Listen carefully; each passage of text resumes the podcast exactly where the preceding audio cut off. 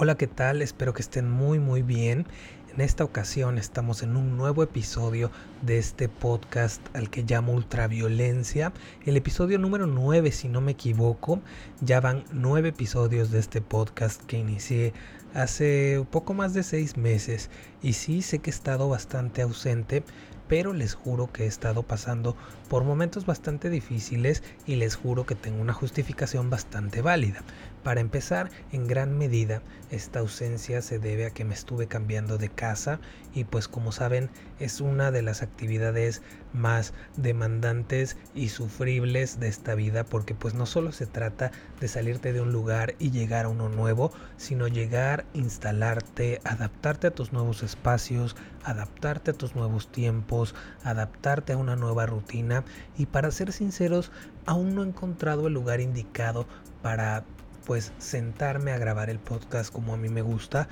La verdad todavía no encuentro mi lugar, mi espacio y pues eso es en parte eh, uno de los motivos por los cuales he estado ausente de este podcast. Pero hace unas cuantas semanas saliendo del trabajo me caí y ahora sí que en toda la extensión de la frase popular azotó la res me fue bastante mal porque de una caída insignificante en la que no duré ni 10 segundos en el piso,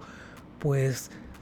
resultó una herida bastante profunda que requirió puntos, sutura, creo que sutura es igual a puntos, pero bueno, eh, tuve que estar yendo al médico y entonces no tenía ni las ganas ni el ánimo para sentarme a grabar el podcast como a mí me gusta pero sé que tenemos muchísimo de qué hablar. Ahora sí que se nos acumuló todo el tema de conversación. Pero bueno, ya estoy aquí y antes que nada quiero darle las gracias a todos los que me mandaron mensajes para preguntarme cómo estaba de mi pierna, a los que me dieron esos tips y consejos para que la curación fuera muchísimo más rápida, de verdad, muchas gracias y a esos que me mandaron mensaje para preguntarme qué carajos pasaba con el podcast. De verdad, muchísimas gracias. Aquí estoy nuevamente. Así que comencemos de una vez por todas.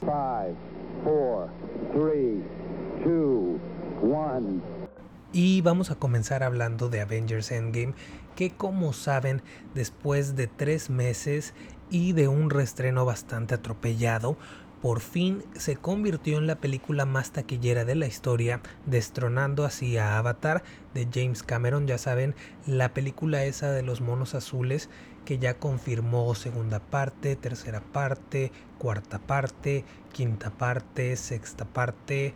y que nadie espera y que nadie pidió, pero que de todas maneras van a ser, bueno, pues dejó de ser el rey de la taquilla y es un título que ahora le pertenece a Avengers Endgame, que la verdad tenemos que hablar de ese restreno tan fallido porque para ser sinceros siento que dejó a fans bastante decepcionados y gente con un sentimiento de pues verse estafados la verdad porque miren en el aspecto de que uno como fan va a apoyar la película pero cuando te prometen una cosa y a la mera hora resulta que nada que ver con lo que te prometieron es donde uno pues se decepciona y donde uno empieza pues a hablar mal de tal o cual. Y la verdad es que para ser sinceros creo y que aunque la gente de Marvel no lo diga y los directores no lo digan y nos lo quieran vender como que oigan es que tenemos escenas que de verdad queremos que vean no es cierto. Desde un principio sabíamos que el único fin de este restreno era llegar a esta meta de ser la película más taquillera de la historia. Y pues la verdad, yo en lo particular ya había perdido la fe, ya había perdido la esperanza, porque pues faltaba bastante para llegar a la meta, pero coincidió que el día de la San Diego Comic Con, cuando Marvel se presentó, llegaron precisamente ese día, llegaron a la meta y se convirtieron en la película más taquillera de la historia. Y bueno, hay que festejarlo de, de cualquier manera porque yo siento que se lo merecen, la verdad la película es buena, yo hubiera ido a apoyarla de cualquier manera porque me encantó la película, aunque la verdad sí siento que todo ese material extra no valía la pena. Pienso que una película, una producción de este tamaño como Avengers Endgame, seguramente tenía muchísimo más material, muchísimas escenas mucho mejor grabadas, mucho mejor eh, ya con efectos de verdad, o sea, porque esa escena de, del profesor Hulk, eh, pues ni estaba bien hecha, porque ni siquiera movía los labios, o sea, era un CGI bastante pobre porque no estaba en su fase final y pues siento que era una versión pobre del Blu-ray que nos iban a vender meses después. Pero bueno, felicidades a Marvel yo sé que están escuchando este podcast, así que pues esperemos que aprendan la lección, porque la verdad sí fue bastante duro leer a tantos fans no contentos con lo que presentaron, pero bueno, la gente iba a apoyar la película, la gente que estaba comprometida con la causa, ahora sí, como yo, como mis amigos, entonces se lo merecen, sí se lo merecen, la película es muy buena, es una película pues que sea o no un blockbuster, sea o no una historia pues mm, vacía solo por entretener como lo ven ciertas personas, es una película que te genera sentimientos, que te genera emoción, te genera tristeza, te genera alegría y pues la verdad creo que para eso vamos al cine, entonces nuevo rey de la taquilla, Avengers Endgame. Y bueno, aprovechando que estamos hablando de Marvel y de la San Diego Comic Con, además del anuncio de que Avengers se había convertido en la película más taquillera de la historia, el mismísimo Kevin Feige, presidente de Marvel Studios, anunció lo que nos espera para la cuarta fase del UCM. Ya saben que UCM significa Universo Cinematográfico de Marvel, abreviadísimo. Así que ya saben que cada vez que escuchen UCM significa Universo Cinematográfico de Marvel. Y así fue como después de 10 años, 23 películas y 3 fases, se dio por concluida la saga del infinito que como saben no terminaba con Avengers Endgame, sino que faltaba una película para cerrar la tercera fase que fue Spider-Man lejos de casa que cumplía como continuación directa de los eventos de Endgame. Pero continuando con el anuncio de la cuarta fase, hay algo que es cierto y es que dejó a muchos bastante desconcertados, pues esta cuarta fase es mucho más corta que todas las fases anteriores, además de que por primera vez y con la salida de Disney Plus se combinarán los contenidos del cine con series que se estrenarán lógicamente en dicha plataforma. Y esta cuarta fase del UCM dará inicio el primero de mayo del 2020 con la película de Black Widow. Así es, regresa Scarlett Johansson como Natasha Romanoff y digo que regresa entre comillas porque al parecer y según los mismos directores de Avengers Endgame, Natasha no puede regresar a la vida, lo que nos hace suponer que esta película es la historia de origen de Natasha Romanoff como Black Widow. Para el otoño del 2020 tendremos el estreno de The Falcon y El Soldado del Invierno,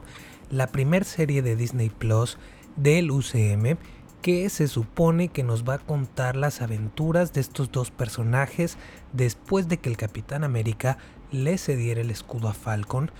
y en este caso creo que en México y Latinoamérica pues ya nos la pelamos porque Disney Plus no va a llegar a nuestro país o región hasta el 2021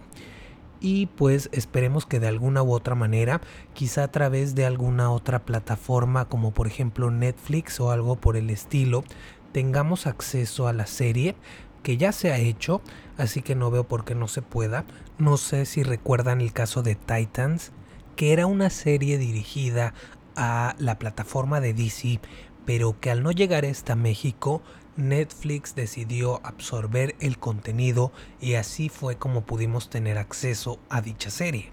Y moviéndonos al 6 de noviembre llegarán Los Eternos y el anuncio de esta película en la San Diego Comic Con contó con la presencia del cast oficial de la película donde destacaron Salma Hayek y Angelina Jolie y pues no se preocupen si no les suenan los nombres de estos personajes porque la verdad es que a mí tampoco y esto se debe básicamente a que los Eternos no son una alineación muy popular, pero quién quita y la logran hacer como con los Guardianes de la Galaxia, que pasaron de ser un equipo bastante desconocido a una de las franquicias más populares y exitosas del UCM. Y eso es todo lo que nos ofrecerá Marvel para el 2020. Nos moveríamos hasta el 2021. Abriendo el año el 12 de febrero tendríamos a Shang-Chi y la leyenda de los 10 anillos que puede que les suene esto de los 10 anillos y es porque ya han sido mencionados antes en el UCM y pues se rumora que para esta película podría incorporarse Jackie Chan al universo cinematográfico de Marvel. Y para la primavera del 2021 tenemos el estreno de dos de las series más esperadas por los fans, WandaVision, la serie para Disney Plus protagonizada por Scarlet Witch y Vision, y Loki, la serie igual para Disney Plus. Para el 7 de mayo tendríamos el estreno de la segunda parte de Doctor Strange, catalogada como la primer película de terror de Marvel, que llevará por nombre Doctor Strange 2, el multiverso de la locura, sin duda de las que más me emociona de esta cuarta fase del UCM. Para el verano del 2021 tendremos el estreno de otra serie para Disney Plus llamada What If. ¿Qué pasaría si? Si no me equivoco, esta serie será en dibujos animados y está basada en los cómics del mismo nombre, donde se plantean situaciones de qué pasaría si Spider-Man fuera un asesino a sueldo, por ejemplo, y tantas libertades que se pueden permitir por el mismo concepto de la serie. Para el otoño del 2021 tendremos el estreno de Hawkeye, la serie de Ojo de Halcón, para Disney Plus evidentemente, y para cerrar las películas en el 2021 y para cerrar la cuarta fase de este UCM tendremos para noviembre Thor Love and Thunder, la cuarta película de Thor, donde lo que más llamó la atención fue el regreso de Natalie Portman en el papel de Jane Foster, que será quien como en los cómics se convierta en una especie de nueva Thor. Así es, el UCM tendrá la Thor mujer de los cómics confirmado 100% real, no fake. Y es así que con un total de 5 películas y 6 series quedaría concluida tentativamente la cuarta fase del UCM, lo que dejó pensando a muchos fans, ya que como les había comentado, vendría siendo la fase más corta de todo el UCM con una duración de apenas 2 años. Entonces ya veremos si con el transcurso del tiempo se anuncian más películas o series o si se sacan de la lista alguna que otra, que no sería ninguna novedad. Hay que recordar que Los Inhumanos fue anunciada como película y terminó sacándose como una serie que resultó en un fracaso rotundo y también está el caso de Spider-Man que fue agregado a la tercera fase del UCM, enseguida se llegó al acuerdo con Sony. Y bueno, el pasado 26 de julio Netflix estrenó la séptima y última temporada de Orange is the New Black, uno de los primeros contenidos originales de la plataforma y sin duda uno de mis favoritos. La serie se estrenó el 11 de julio del 2013 y llegó a su fin después de siete temporadas. Y bueno, ¿qué les puedo decir? Acerca de Orange is the New Black. Antes que nada, creo que es correcto que hagamos una confesión. Soy fan, la verdad. Me pasaba que cada que Netflix anunciaba que ya estaba en la plataforma la nueva temporada de la serie, comenzaba a verla y no podía yo parar hasta terminar con toda la temporada, ya fuera a las 2 o 3 de la madrugada, no importaba, el caso era terminar con la temporada de una vez, porque era así la necesidad que sentía yo de ver qué era lo que iba a pasar, de qué manera iban a, pues concluir en esa temporada. La, serie cuenta con personajes realmente entrañables y cuando digo entrañables, de verdad, son realmente entrañables al grado de que no te das cuenta lo que te va a doler que llegue a faltar alguna de ellas hasta que la pierdes. Sin afán de hacer spoilers, eso me pasó con una de las muertes en esta temporada final. Es algo que no lo ves venir, Digo, el personaje ya se veía prácticamente rehabilitada y cuando de repente los guionistas deciden romperte el esquema y arruinarte la quiniela de las que pensabas que no iban a llegar al final, le dan fin. Y de verdad, es un nudo en la garganta lo que se forma cuando te das cuenta y se los juro que nunca fue uno de mis personajes favoritos. Nunca tuve una conexión realmente con ella. Es más, en algún momento llegué a odiarla, pero cuando la vi morir, de verdad que sentí un vacío, un dolor que no puedo explicar, pero que te das cuenta de la desesperación que puede provocar en algunas personas el que no te entiendan, que no te apoyen y el no lograr tus metas. Y por si no fuera suficiente, los guionistas no conformes con rompernos el corazón, deciden hacérnoslo polvo enseñándonos que sí había logrado lo único que se había propuesto y que ella había pensado que no. Y esto es algo bueno, porque es de ese sufrimiento que disfrutas porque hay algo que estás sintiendo realmente. Otros dos puntos buenos de la serie es que todos los personajes son desarrollados, no hay un personaje que no presentara algún cambio o una evolución, ya fuera para bien o para mal, pero ninguno se queda como empieza. Y algo que veíamos desde el final de la temporada 6 es que estaban dispuestos a abordar el tema de los migrantes y toda esta situación que viven eh, desde desde que son detenidos, desde su estancia en los centros de detención, la manera en que son violados sus derechos y sobre todo que no solo los latinoamericanos buscamos llegar a Estados Unidos para quedarnos y lo hacen de una manera bastante buena. En esta temporada hay una escena en particular donde una de las detenidas que va a ser deportada llama a sus hijos que sí nacieron en Estados Unidos para despedirse. Y Dios, si alguien sabe que me la pasé llorando durante toda esta escena, ese eres tú. Y hay algo que hace esta temporada, que es que te preguntes si realmente crees que las reclusas merecen estar donde están. Y es cuando te das cuenta que es un espejo de la realidad, que hay muchas personas que están en la cárcel injustamente, muchas que no merecen estar en la cárcel por delitos que a lo mejor sí son delitos, pero que realmente no merecían un castigo como tal, pero ya sea por racismo o simplemente por mera injusticia pasan años encerradas. Durante esta temporada la serie aborda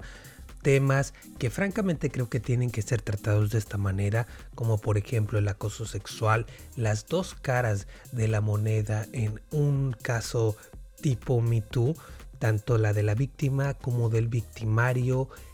tocan temas como el aborto, las adicciones evidentemente, los migrantes y además la serie cuenta con varios de los mejores finales de temporadas que he visto en muchos años. Se los prometo, se los garantizo. Y es que estos finales lograban transmitir tanto la desesperación, la fe y la falta de ella que experimentaban las protagonistas y cómo era de esperarse, al contrario de otras series que arruinan todo en su temporada final. Esta pues no decepciona, nos da el desenlace de la historia que muchos esperábamos. Si no la han visto de verdad se las recomiendo porque no crean que se la van a pasar llorando. Habrá momentos en los que se van a divertir, se van a reír, se van a enojar, se van a sentir felices y de verdad es una serie que tienen que ver. Orange is the New Black en Netflix. Y aprovechando que estamos hablando de Netflix, The OA, otro de los contenidos originales de Netflix, se anunció que será cancelado. Y bueno, estaba yo buscando algún tipo de reseña de The OA para decirles de qué va la serie, pero la verdad es que ni yo entiendo de qué va la serie, ni las personas de Wikipedia entienden realmente de qué va la serie, porque no hay un resumen del resumen del resumen que realmente te diga de qué va, porque no está claro la verdad. Y el motivo por el que está en el podcast en esta ocasión es que Netflix anunció su cancelación después de dos temporadas y dejando la historia sin un final y la verdad con muchos cabos sueltos. Bueno, esto desató la ira de los fans que reaccionaron a través de Twitter y change.org. Pero bueno, este ejemplo nos hace llegar a mi problema con las series de Netflix. Y es exactamente esto que pasó con Away con su sorpresiva cancelación, cosa que ya había sucedido con Sense8 anteriormente, y son estos finales de temporada que no le dan fin a nada. Y yo entiendo que es una manera de tener atrapados a los fans para que se interesen en una siguiente temporada. Pero ¿qué pasa cuando no hay siguiente temporada y cuando no aclaraste nada de lo que planteaba la temporada anterior y no le diste fin porque esperaste a que en la siguiente temporada, pero no existió nunca la siguiente temporada, no sé si me explico, pero eso de dejar la historia abierta y con tantos cabos sueltos para darle un cierre en la siguiente temporada, pues creo que ya nos dimos cuenta que no siempre sucede la siguiente temporada. Entonces, eso es lo que pasa cuando te dedicas a hacer eso, que las series no terminan con un final cada temporada y entonces cuando sucede esto de que las cortan de tajo, pues la gente se pregunta ¿y qué carajos pasó? Ya había pasado con Sense8 y ahora con DOA. O sea, ¿no sería mejor que en el final de temporada se concluyera la mayoría de los casos y de los arcos que se plantearon durante esta y sí, dejar algún alguna pista, algún detalle que nos diga qué es lo que va a suceder en la siguiente temporada, si es que existiera. Yo recuerdo que cuando vi Esposas Desesperadas, en la mayoría de las temporadas se comenzaba a contar una historia que se desarrollaba a través de los capítulos y que al final de temporada se cerraba, iniciando con algo nuevo que contar para la siguiente. Y sí, está bien que dejes pistas, detalles, que te den algún tipo de idea de lo que puede tratar la siguiente temporada, pero así si no existe tal temporada, pues no hay problema porque ya cerraste tu historia en la temporada anterior y de verdad, esperemos que los fans de DOA logren su cometido como lo hicieron alguna vez los fans de Sense8 que obtuvieron su capítulo final gracias a sus demandas a través de todas las redes sociales. Y si a ti te gustaba DOA, de verdad espero que obtengas tu capítulo final y así se le dé cierre a esta parte de tu vida. Y por último vamos a hablar acerca de Katy Perry. Como saben, este 2019 ha marcado el regreso de Katy Perry a la música con un nuevo sencillo y varias canciones que ha estrenado, pero que también con su nuevo sencillo llegaron un par de controversias bastante fuertes. Por un lado tenemos el juicio por plagio que perdió ya que fue demandada por el rapero cristiano Marcus Gray argumentando que Dark Horse era prácticamente una copia de su canción Joyful Noise y ya habiéndolas escuchado ambas, porque la verdad, Dark Horse es de las pocas canciones de Katy Perry que me encantan y la canción de Marcus Gray, eh, la verdad es que se escuchan parecidas en el sonido y creo que es evidente el motivo por el cual el juez en primera instancia determinó que Katy Perry y su equipo eran culpables. De acuerdo con Billboard, Katy Perry y su equipo tendrán que pagar 2.7 millones de dólares al rapero, quien acusó a Katy Perry de usar la base de su canción Joyful Noise. La cantidad fue determinada basándose en reproducciones de plataformas digitales, ventas del sencillo y el disco, además de los ingresos de la solista por los conciertos del Witness Tour que duró del 2017 al 2018. Los jurados definieron que Dark Horse usó un 45% de la base rítmica e instrumental del tema del rapero, motivo por el cual Marcus Gray, antes conocido como Flame, pidió una parte justa de las regalías, a pesar de que el equipo de Katy Perry aseguró que no habían escuchado la canción antes. Las autoridades encontraron culpable a la cantante tras cinco años de juicios y abogados. Pero el escándalo que está dando la vuelta al mundo y paralizando las redes sociales es que hace unos días el modelo Josh Kloss afirmó a través de redes sociales que ella lo desnudó a la fuerza en medio de una fiesta. Josh Kloss fue parte del videoclip de Teenage Dream y la acusó así de haberlo agredido sexualmente y señaló que las mujeres con poder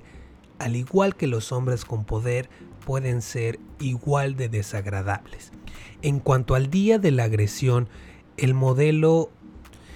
explicó que era la fiesta de cumpleaños de una persona y fue una ocasión en la que llevó con ella a una amiga que se moría por conocer a Katy Perry. Entonces, cuando la vio, la abrazó y ella todavía seguía siendo su ídola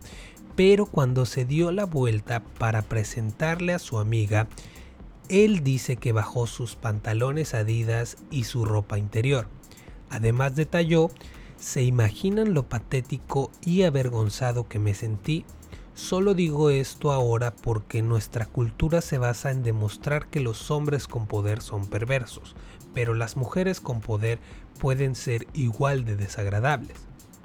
Kloss aseguró que los representantes de la cantante lo presionaron en todo momento para que no hablara públicamente sobre lo sucedido y como prueba publicó una captura de pantalla de lo que parece un mail en el que recibe órdenes de cómo debe contestar en una entrevista sobre su participación en el video.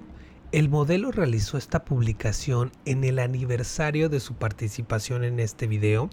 con un feliz aniversario de uno de los trabajos más confusos, agresivos y menospreciadores que he hecho. Y bueno, en lo particular quiero decirles que sea verdad o sea mentira, desde hace mucho me había yo dado cuenta de la clase de persona que realmente es Katy Perry. Digo, por un lado va cantando canciones que te motivan a creer en ti, con mensajes anti-bullying, pero por otro lado va burlándose de la salud mental de otras personas, como los chistes que hacía sobre Britney, de tener una crisis y raparse la cabeza, y pues eso no es de buena persona. Y hay algo que sí quisiera comentar, y es lo curioso que me resulta que cuando a un hombre se le acusa de acosar a una mujer, aún sin haber una sola prueba contundente, solo la captura del mensaje donde cuenta su historia, se le cancela, se le termina la carrera, todo a través de Twitter y cuando una mujer, en este caso Katy Perry, se le acusa de acosar a un hombre, a este se le tacha de mentiroso y acosador. O sea, ¿dónde está eso de créanles a las víctimas, etcétera? Porque pues él está contando su historia y lo único que se está haciendo es no creerle. Cuando a las demás personas no se le pidió ningún tipo de prueba, no se le pidió nada más que su declaración, básicamente. Y lo que hizo la gente en Twitter en esta ocasión, en lugar de creerle a la víctima, pues fue comenzar a hacer comentarios acerca de lo buena y hermosa persona que es Katy Perry cuando no la conocen. Y les repito, sus burlas sobre los episodios oscuros de la vida de Britney no son de una buena persona. Pero el karma es cabrón y aquí está lo que se merece. Veamos qué es lo que sucede, la verdad es que le ha ido bastante mal a la mujer y pues me imagino que lo del acoso no va a pasar a mucho porque pues así sucede cuando es un hombre la víctima y su victimaria es una mujer. No se le da ningún tipo de apoyo, no se le presta ningún tipo de atención, porque pues solo los hombres pueden ser depredadores, solo los hombres pueden hacerle daño a una mujer. Entonces, creo que es donde tenemos que checarnos, porque la verdad eso sí me hace bastante ruido. Y bueno, eso es todo por este episodio de Ultraviolencia. Muchas gracias por haberle dado play, los quiero y nos escuchamos en el próximo capítulo que espero que llegue muy, muy pronto.